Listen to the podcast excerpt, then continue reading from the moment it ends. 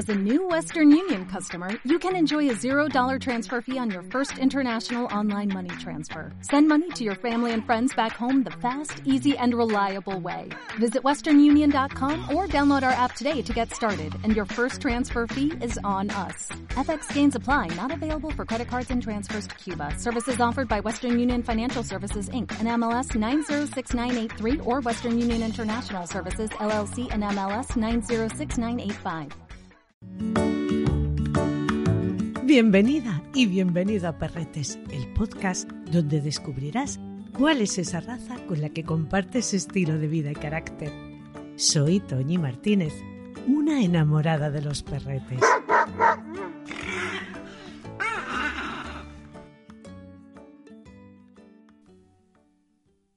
Esta raza nunca estuvo presente en mi vida hasta que en 2014 se comenzaron a poner de moda.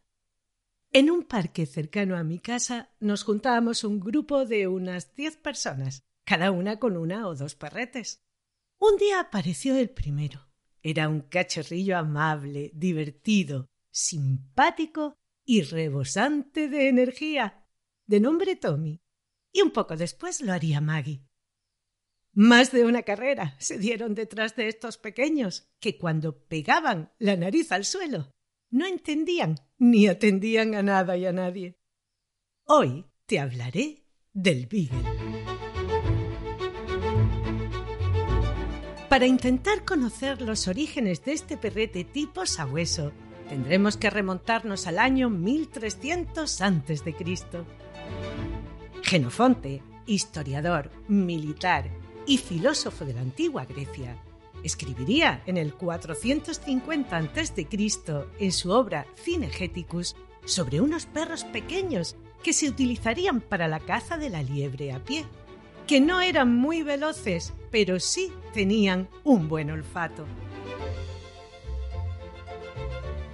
Las legiones romanas también llevarían hasta las islas británicas durante el tiempo de la romanización a pequeños perretes tipo sabueso originarios de Grecia. Canuto I de Inglaterra y II de Dinamarca, también llamado Canuto el Grande, les eximiría de tener que cumplir las prohibiciones para la caza de la Ley de Bosques de 1016. Lilius Pollux, en el diccionario que escribiría en el siglo II llamado el onomástico, habla de un perro que se utilizaría para la caza. Las leyendas celtas nos cuentan que el rey de Gales, Piwil, se quedaría solo durante una cacería de ciervos, perdiendo de vista incluso a sus perros, que eran sabuesos de color blanco y olfato muy fino, y que, extrañado ante el nerviosismo de su caballo, vería aparecer a un ciervo corriendo entre el bosque, al que perseguían unos perros que no eran suyos, que ladraban y aullaban como poseídos, con las orejas rojas y como salidos del reino de las hadas. En el siglo XI, Guillermo el Conquistador llevaría hasta Gran Bretaña al Talbot, que descendía del San Huberto. Era un sabueso grande, procedente de Normandía, que a día de hoy está extinguido, capaz de derribar un venado, de color blanco puro y con un olfato muy desarrollado. Se cree que serían cruzados con galgos para que fueran algo más rápidos y que es muy probable que este cruce diera lugar al Hound, al que se considera el antepasado del Beagle actual.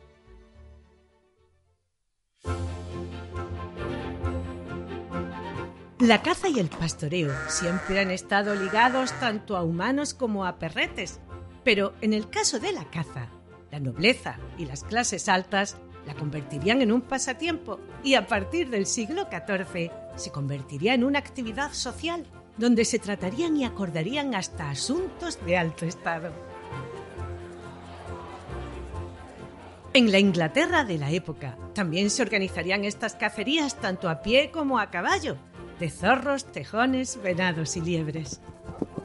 Como ya te he contado en capítulos anteriores, se harían acompañar por perretes tanto grandes como pequeños y, por supuesto, por los tipo terrier, Y esto daría lugar a que en sus haciendas se comenzara a seleccionar y a criar aquellos ejemplares que resultaban ser más capaces para realizar estas tareas y se comenzarían a denominar Beagle a todos los sabuesos de talla pequeña.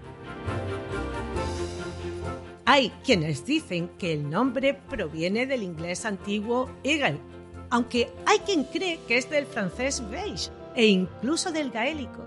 Pero en todos los casos este término hace alusión a pequeño.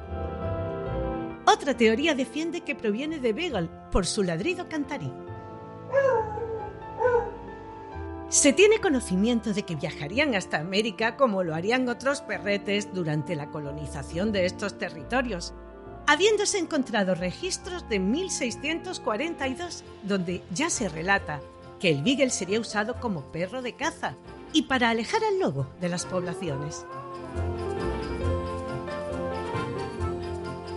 Durante los reinados de Eduardo II y Enrique VIII, también habría un perro al que llamarían Beagle de guante, aludiendo a su tamaño diminuto, y que estos les tendrían en sus jaurías.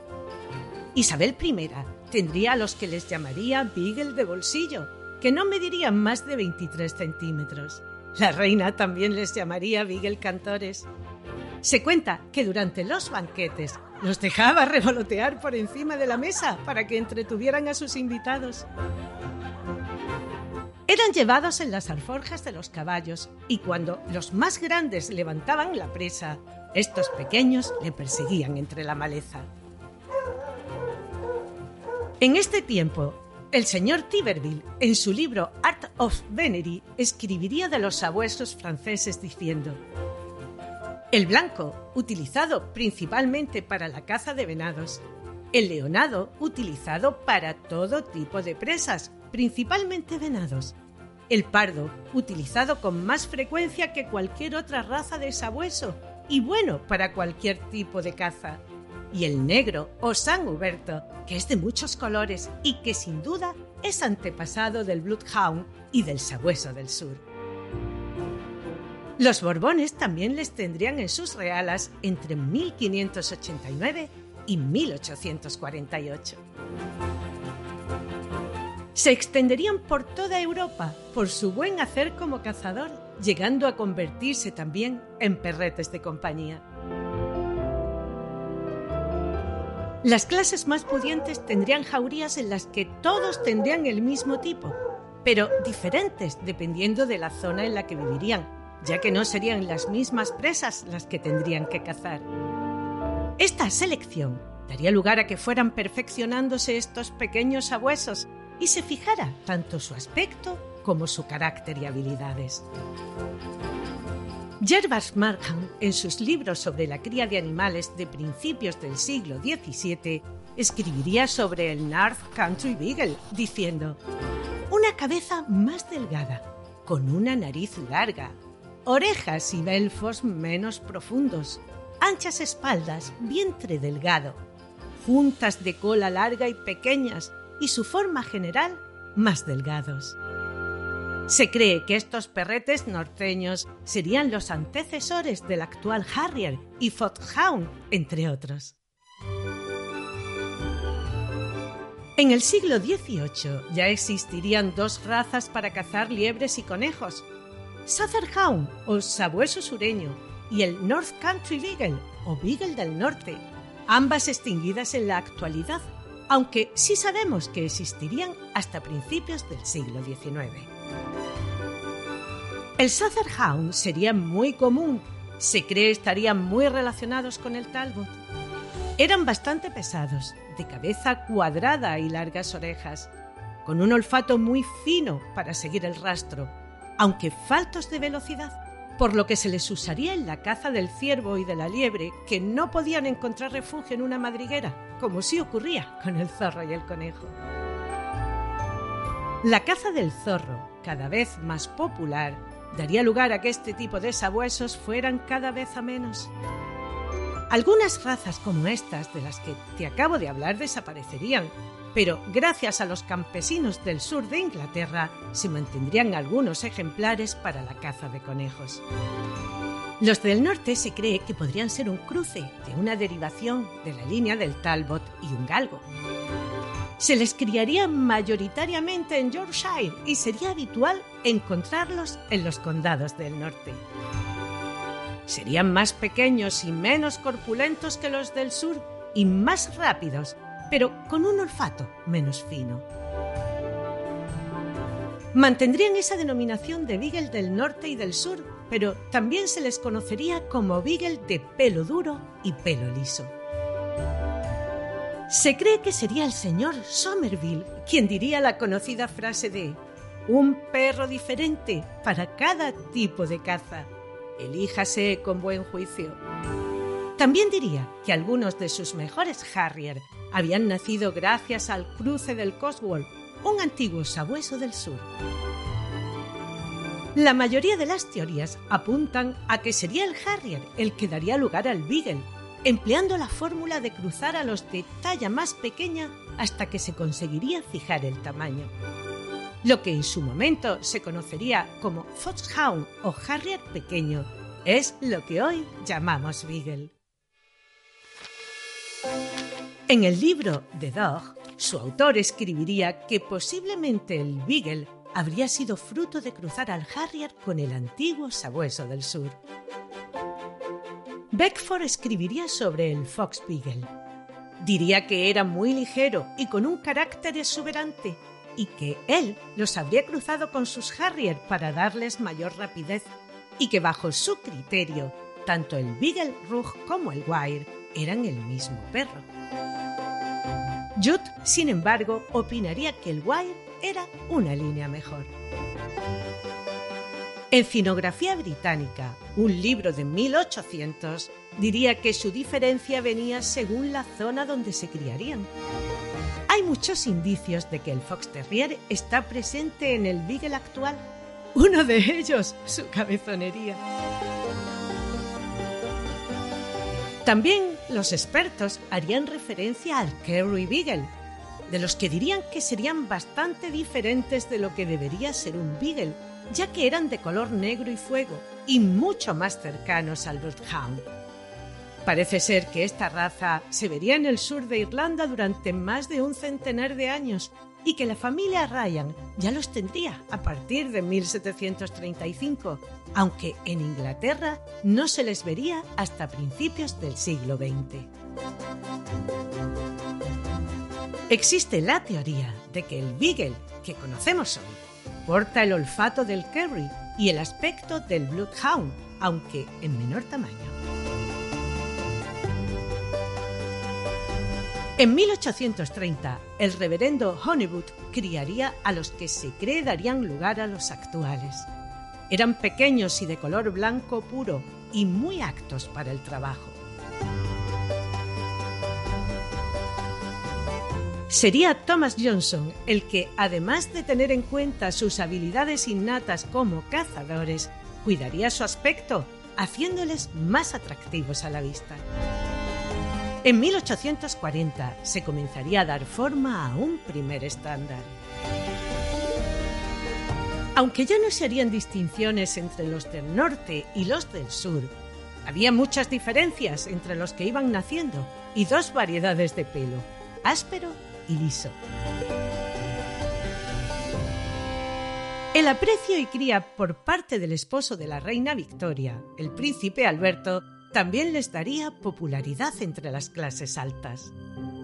En el Manual of British Rural Sport de 1856, Walsh hablaría de cuatro variedades. Primero, el Beagle mediano, que puede ser pesado y de tipo sureño, o ligero y de tipo norteño. En el segundo lugar, el Beagle enano o faldero. En tercer lugar, el Fox Beagle, y por último, el Terrier Beagle o Beagle de pelo duro, del que diría que eran fruto de otras variedades que habrían sido cruzados con Terrier escoceses. Y hacía una descripción de ese primer estándar diciendo: De tamaño, el Beagle mide de 10 o incluso menos a 15 pulgadas, entre 25 y 38 centímetros. En cuanto a la forma, Se parece al viejo Hound en miniatura, pero con más pulcritud y belleza. Y también se parece a ese Hound en el estilo de caza.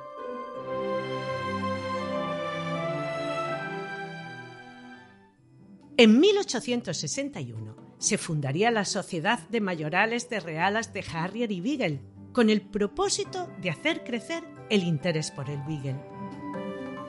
Ese mismo año, tras la Guerra de Secesión en Estados Unidos, resurgiría el interés por la raza que se había visto interrumpido por el conflicto bélico, y aficionados a la caza importarían de Europa ejemplares para mejorar sus líneas. Una de estas personas sería el general Rowell, al que se le conocería por criar muy buenos ejemplares. El señor Elmore, reconocido criador, importaría dos ejemplares. Uno de ellos sería Rickburg, que sería muy utilizado como semental.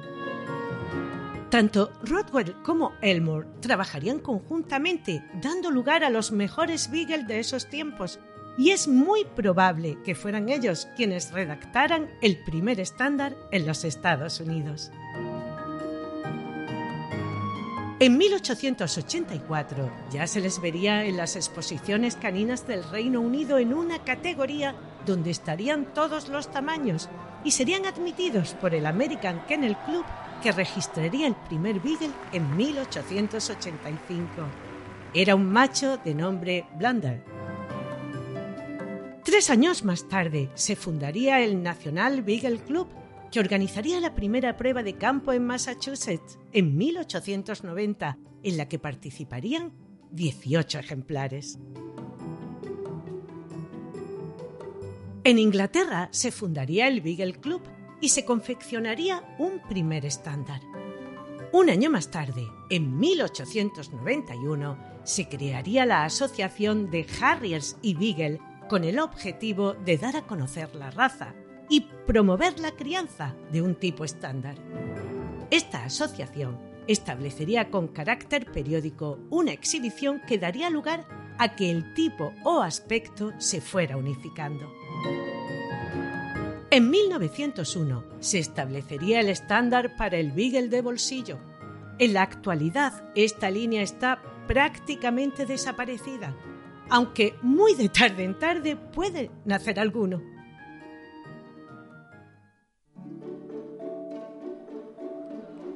El primer ejemplar en conseguir ser el mejor de una exposición en Estados Unidos sería una hembra de 5 años, propiedad del señor Peters.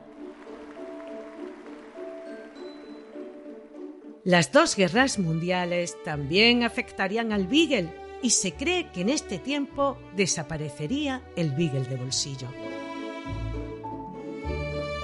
En 1917, 75 ejemplares serían inscritos en la exposición organizada por el Westminster Kennel Club, que tendría lugar en Nueva York, ya divididos en dos variedades según su talla.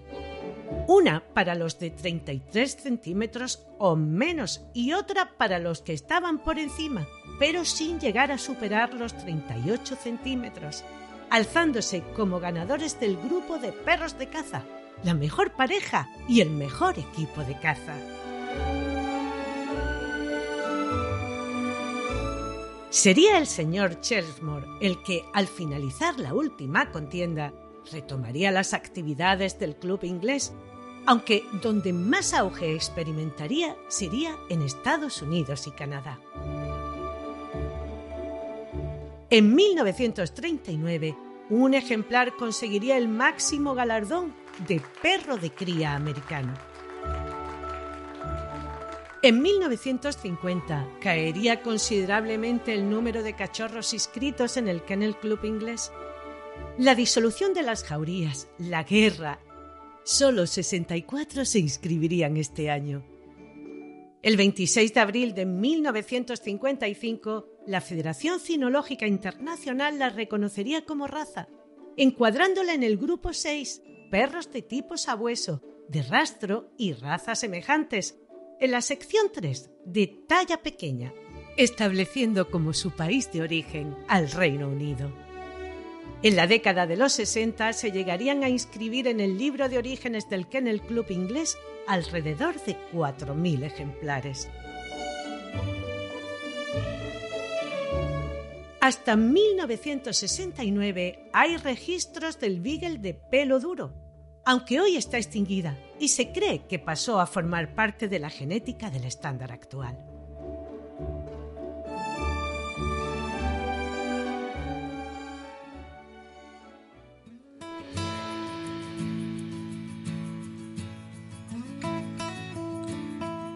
Si tuviéramos que definirle con un solo adjetivo, este sería sin duda alegre. Aunque en un principio se mostrará distante con los desconocidos, no tardará mucho en aceptarles. Entre sus cualidades no está el ser un perrete guardián, aunque sí te avisará con su característico mitad ladrido y mitad aullido si cree que algo no va bien. Es inteligente, audaz y capaz de tomar sus propias decisiones.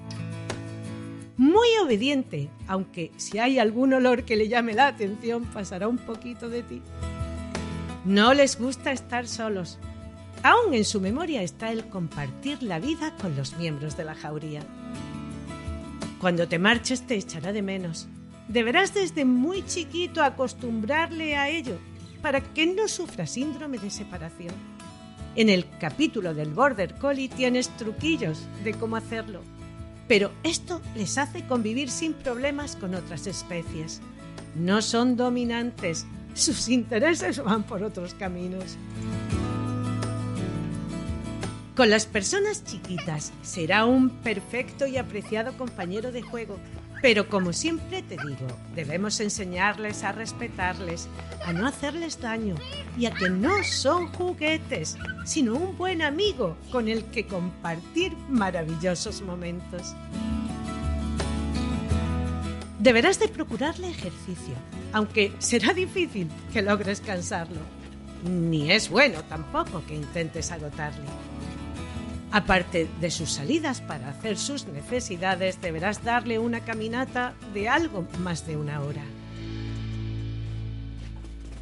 Tommy, del que te hablaba al principio, a pesar de sus ocho años ya, sigue disfrutando junto a Leo, su dueño, de largos paseos en los que saluda a todas las personas y a todos los perretes que él considera sus amigos.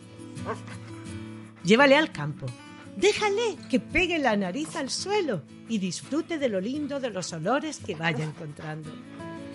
Es posible que de pronto le oigas aullar.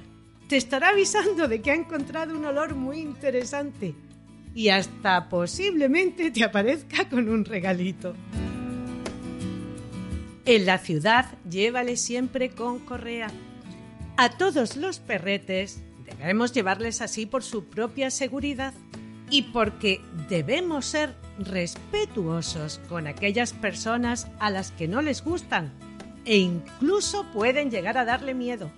Pero en el caso de nuestro Beagle, con más motivo por esa tendencia a distraerse ante cualquier estímulo olfativo que puedan encontrar. Y esto nos lleve a un accidente. Disfrutará mucho si os vais a dar grandes caminatas, a hacer senderismo, a la playa en las horas en las que no haga calor ni la arena queme. Es feliz estando en medio de las actividades de su familia y como un miembro más. Si estas necesidades están cubiertas, en casa será tranquilo y disfrutará estando acostado a tu lado.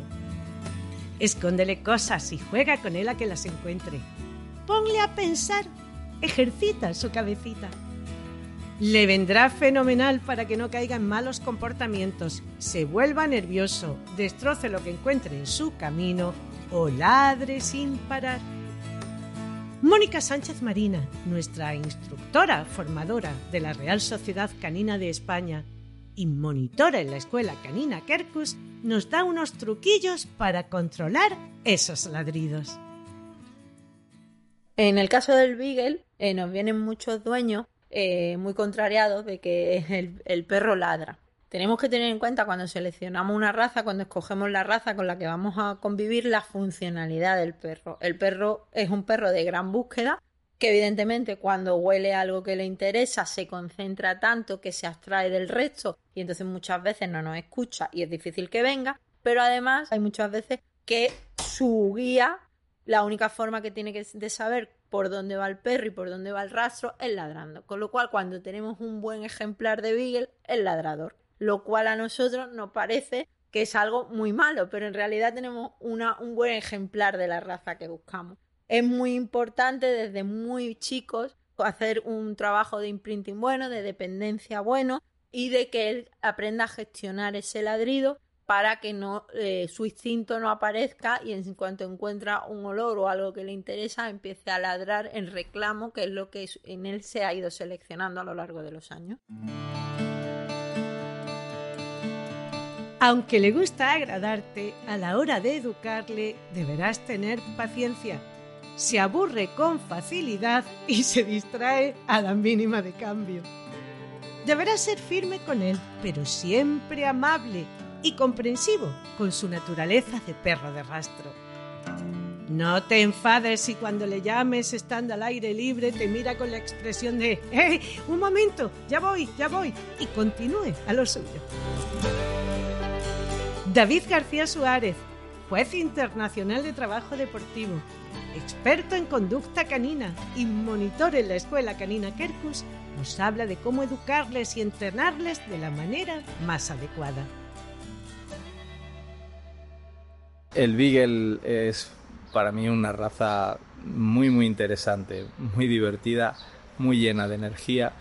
Con nuestra experiencia hemos visto mucho estilo de Beagle. Entonces hay Beagles que son muy perros de rastro y de caza y realmente muy con sus conductas muy fijadas para su verdadera funcionalidad y luego hemos encontrado perros que son digamos eh, tienen una mente un poco más moderna y son capaces de entender los ejercicios y las motivaciones de, una forma más sencilla, es decir, son capaces de jugar con una pelota, con un juguete, porque realmente muchas veces lo que nos hace especial con buena posibilidad de entrenar a un perro son esas motivaciones. Entonces, el problema en perros muy primitivos es que todo lo que se salga de su eh, entorno concreto de caza, pues no le interesa especialmente. Entonces, en ese tipo de perros siempre hay que tener en cuenta que son perros fantásticos, fortísimos y lo que ellos su función principal era ser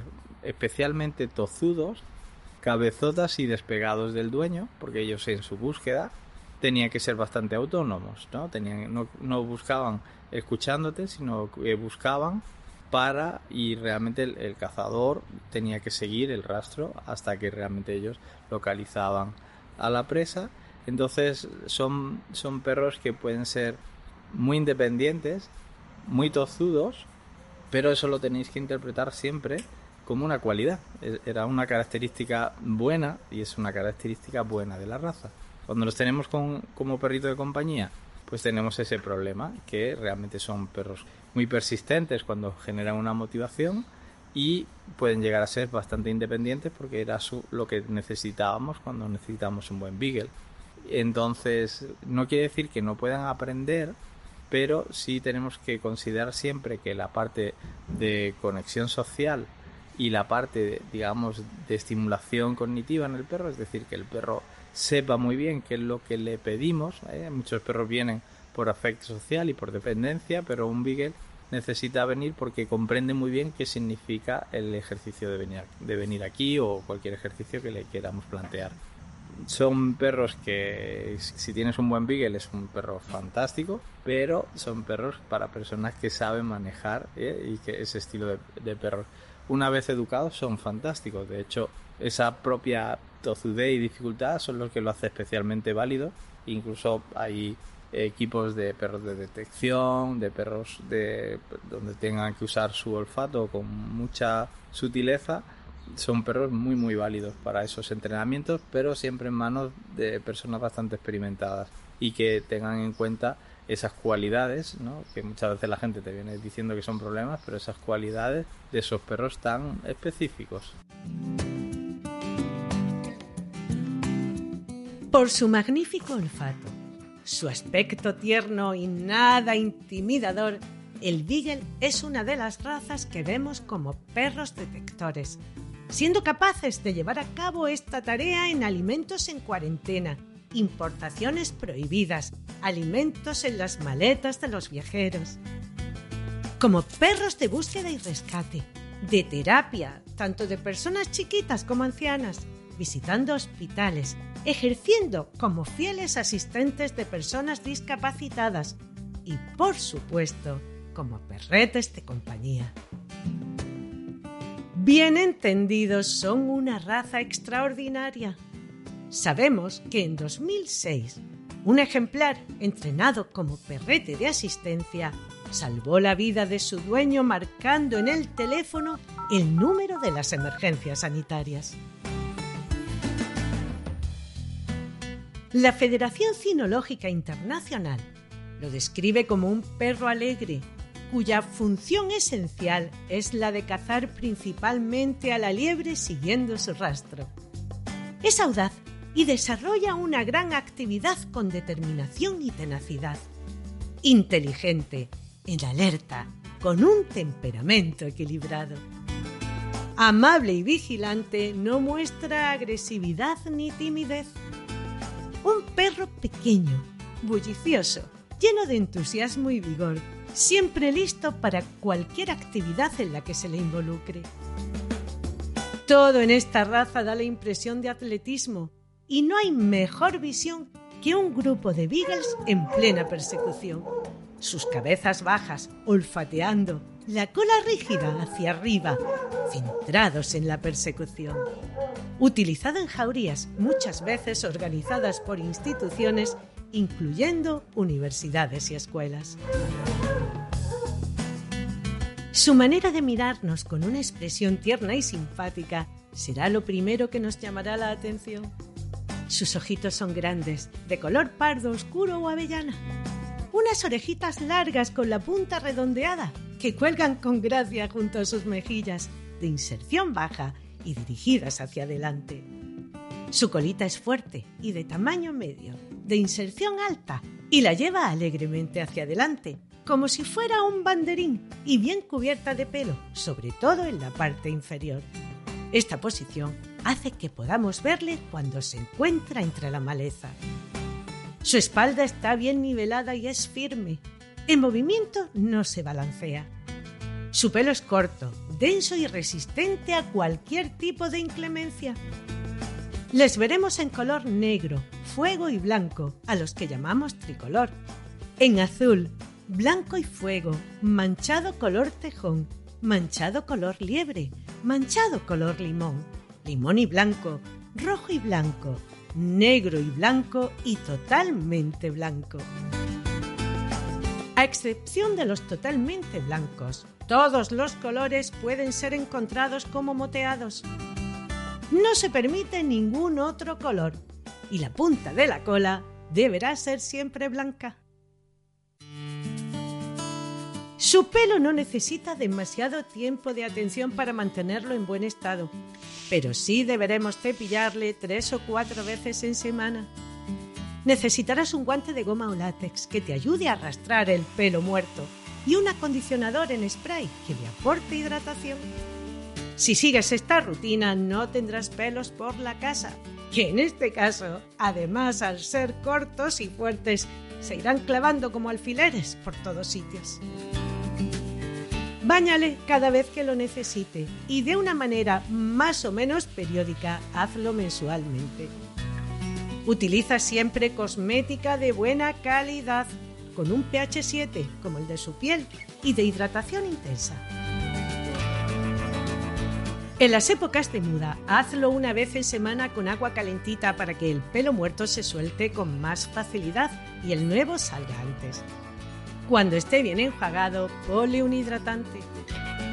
Limpia sus oídos y revisa sus uñas, que no tengan un largo inadecuado que pueda modificar la pisada y ocasionarle problemas. El Beagle goza en general de una buena salud, aunque pueden padecer infecciones de oído. problemas oculares como las cataratas, el glaucoma y la distiquiasis. Es una anomalía congénita en la que aparecen pelos en el borde del párpado. En la piel, dermatitis atópica y alopecia. La artritis también pueden padecerla conforme se vayan haciendo mayores y tienen tendencia a la obesidad. Son bastante comilones. Deberás tener cuidado y controlar su alimentación, así como no darle demasiadas golosinas. Busca un pienso de buena calidad, bien balanceado y que le aporte todos los nutrientes necesarios. Una buena alimentación es un seguro de vida y la mejor manera de prevenir posibles enfermedades. Recuerda aquello de que somos lo que comemos. Si quieres un compañero inteligente, sin importarte que sea un poquito cabezota, curioso, amigable y aventurero, el Beagle es tu raza. Pero si te decides a incorporar uno a tu familia, busca quien ejerza una buena crianza, que como siempre te digo, ame la raza, le socialice de manera adecuada, seleccione a los progenitores con esmero, apartando de la cría a los que puedan aportar enfermedades genéticas, que puedas comprobar que no son tímidos y ponga en tus manos un cachorrete sano y con el carácter que se espera de él. La esperanza de vida de estos alegres y divertidísimos perretes está en torno a los 12 años. Su estándar nos dice que su altura estará entre los 33 y 40 centímetros, y aunque no hace mención a su peso, deberá rondar los 15 kilos.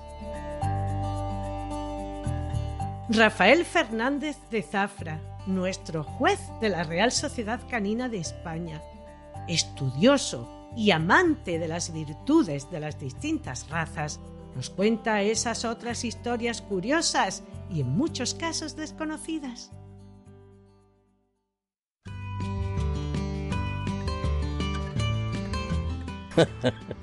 Me pide Toñi que cuente, perdóname, una anécdota de Beagle. Oh, yo tengo la mejor anécdota de Beagle del mundo.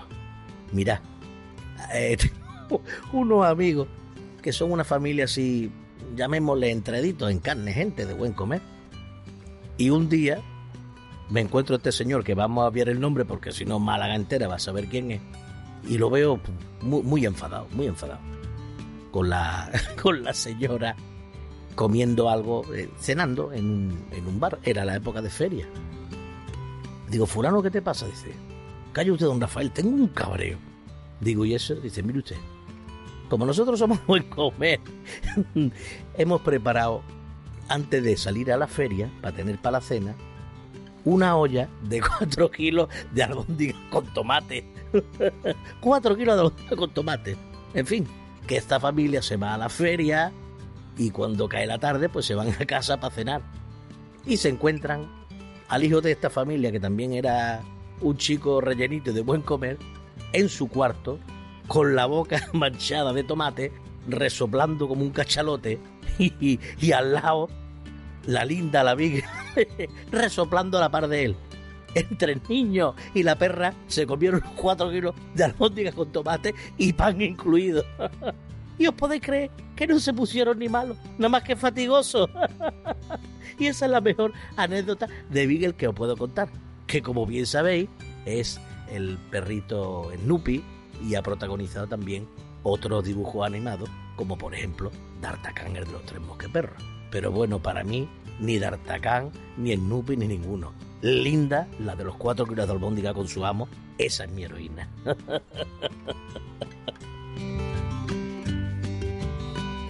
Espero que esta información te sea de utilidad si en algún momento has puesto tus ojos en ella. Que te lo hayas pasado bien y que hayas podido aprender alguna cosilla más. La semana próxima te hablaré de una raza especialmente cariñosa con las personitas pequeñitas, hasta el punto de llamarles perros niñeras por su afán de protección, de aguantar cualquier travesura y su capacidad para jugar con ellos de una manera delicada e incansable, el boxer.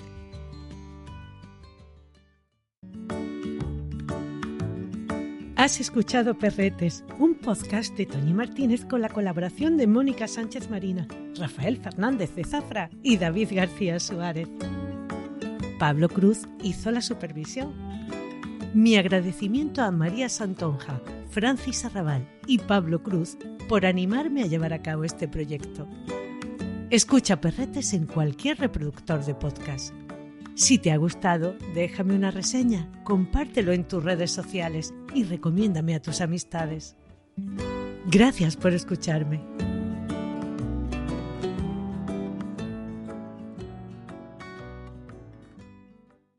En Sherwin Williams somos tu compa, tu pana, tu socio, pero sobre todo somos tu aliado, con más de 6.000 representantes para atenderte en tu idioma y beneficios para contratistas que encontrarás en aliadopro.com. En Sherwin Williams somos el aliado del PRO.